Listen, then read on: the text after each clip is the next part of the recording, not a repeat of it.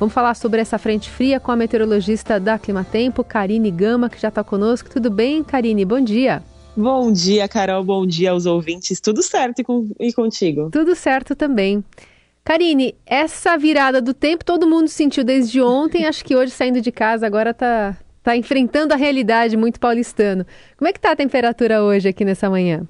Pois é, quem não saiu ainda, coloque um casaco na bolsa porque vai esfriar. Hoje à noite fica até mais frio do que agora. No momento temos 14,7 graus na estação do Mirante de Santana, na zona norte de São Paulo, de acordo com o Instituto Nacional de Meteorologia. A temperatura durante a tarde até sobe, chega aos 25 graus, mas já após o pôr do sol volta a cair para esse patamar dos 14, pode até ficar um pouquinho abaixo dos 14 graus durante a noite de hoje. Então, temperaturas bem em queda. Hoje já tivemos a menor temperatura do ano em São Paulo. Até o momento, era de 15,2 e hoje já chegou a 14,7, então temos aí um recorde de frio deste ano de 2023 até o momento. E essa onda de frio, que está associada com uma massa de ar de origem polar, deixa o tempo mais seco, não deve provocar chuva, mas provoca toda esta queda na temperatura, não somente em São Paulo, mas todo o centro-sul do Brasil. Desde Mato Grosso do Sul até o Rio Grande do Sul já temos recordes de temperaturas mínimas, Carol. Hum, tava vendo que Santa Catarina teve chuva gelada já, né?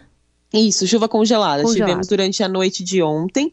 E até em alguns pontos parecia um floquinho de neve misturado com essa chuva congelada. Então, foi a passagem de um ciclone pela costa da região sul, combinado com essas temperaturas muito baixas. Fazia ali no momento, na região de Bom Jardim da Serra, em torno de 3 graus durante a noite de ontem. E combinado com essas temperaturas baixas, a chegada dessa umidade provocou essa chuva congelada. E isso está vindo especialmente da Argentina, Karine?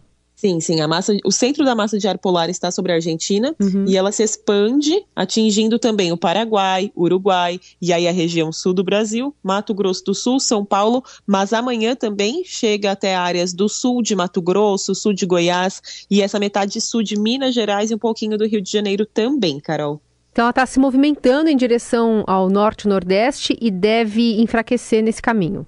É, não chega até o norte e nordeste, ela fica tá. mais concentrada mesmo nesse centro-sul, no máximo até o sul de Mato Grosso, você sente uma diferença na temperatura. Uhum. Mas o, as menores temperaturas do Brasil ficarão concentradas mesmo na região sul, e só que todas essas áreas, desde o sul de Mato Grosso, sul de Goiás, metade sul de Minas, devem registrar as menores temperaturas do ano até o momento. Ainda estamos no mês de abril, as ondas de frio são mais intensas durante o nosso inverno, só que por ser o mês de abril e a primeira onda de frio do ano, já temos registros de temperaturas bem baixas. É o caso de Vacaria, lá no Rio Grande do Sul, no alto da Serra, da Serra Gaúcha, com 3,3 graus, até mesmo São José dos Ausentes, com 4 graus lá no Rio Grande do Sul. E são temperaturas bem baixas. A sensação térmica também está desagradável, porque o vento está bem forte, especialmente na região sul do Brasil. Hum. Então, já com sensação térmica próxima de zero, em alguns pontos até já oscilando entre zero e menos um, Carol. E se vento forte chegar a, atrapalhar eh, de alguma forma a, o litoral, enfim, causar algum tipo de estrago? Por enquanto, a Marinha do Brasil não soltou nenhum aviso de ressaca para agora cedo, mas a gente já tem observado nos modelos meteorológicos que o mar deve ficar bastante agitado na costa do sul do Brasil a partir já da tarde de hoje, também se estendendo ainda durante o finalzinho da noite de hoje.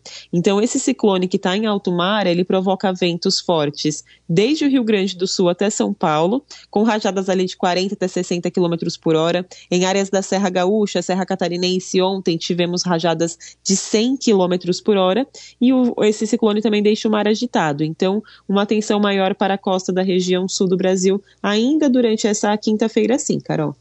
Vamos falar em duração, então, Karine, porque a gente está na véspera de um feriado. O pessoal está vendo esse solzinho aqui, apesar do frio, mas é, planejando algum tipo de. que seja atividade ao ar livre para quem não vai sair aqui da cidade ou do estado. Qual é a permanência dessa sensação de frio para os próximos dias? Vai continuar ao longo de todo o feriado. A boa notícia é que essa massa de ar frio ela também é seca, então não tem previsão de chuva. O tempo deve ficar bem aberto, aquele céu lindo de outono, super ensolarado, só que com essas grandes amplitudes térmicas. Amanhã, que é o feriado mesmo, devemos registrar as menores temperaturas do ano no estado de São Paulo, tanto na capital quanto nas demais cidades. Para o litoral, a temperatura máxima deve ficar em torno de 22 até 24 graus no decorrer do feriado, pensando de sexta até o domingo.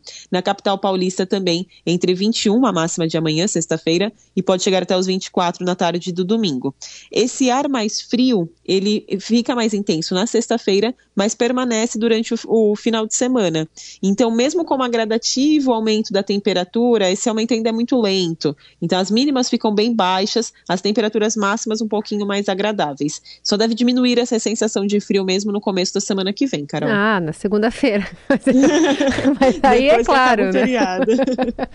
Quando acaba o feriado. Mas tudo bem, a gente volta ao trabalho com uma sensação térmica mais confortável e a previsão para esse outono é de dentro de uma, de uma média aí, porque a gente não tem nenhum grande sistema afetando, né, essa estação, Karine?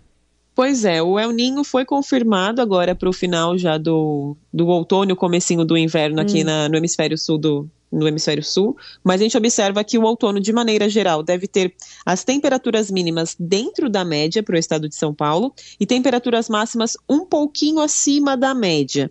A chuva ela foi mais volumosa e isso era previsto mesmo, uma chuva mais persistente, mais volumosa ali no começo da estação, então final de março, o mês de abril mesmo teve ainda muita cara de verão, tivemos muitos temporais. Uhum. Agora com a entrada dessa massa de ar fria e seca, a gente meio que abre as portas para a chegada do outono outono de fato, que é marcado pela redução da chuva por dias mais secos, com grandes amplitudes térmicas. Então, o friozinho pela manhã vai ser cada vez mais frequente, a chuva cada vez mais rara e as temperaturas máximas começam a ficar dentro do padrão normal para o outono. Em São Paulo, ali variando de 24 até 26 graus. Então, não é um frio intenso, mas nada agora dessas temperaturas de 28, 30 graus e também esses temporais, igual observamos durante o final do mês de março e o começo do mês de abril, Carol.